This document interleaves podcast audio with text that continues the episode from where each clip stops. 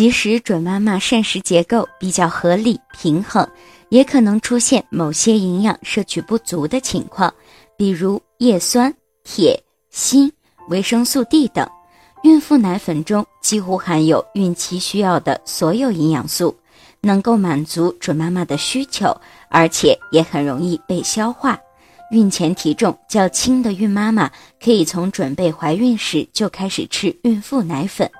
这样有利于做好受孕储备，有利于受孕怀孕。孕妇奶粉正确的喝法是按照奶粉说明书进行，每天早晚各一次。但是由于饮食结构和习惯差异，建议准妈妈在医生的指导下做一些恰当的增减，以免造成某些营养素过量。如果您在备孕、怀孕到分娩的过程中遇到任何问题，欢迎通过十月呵护微信公众账号告诉我们，这里会有三甲医院妇产科医生为您解答。十月呵护，期待与您下期见面。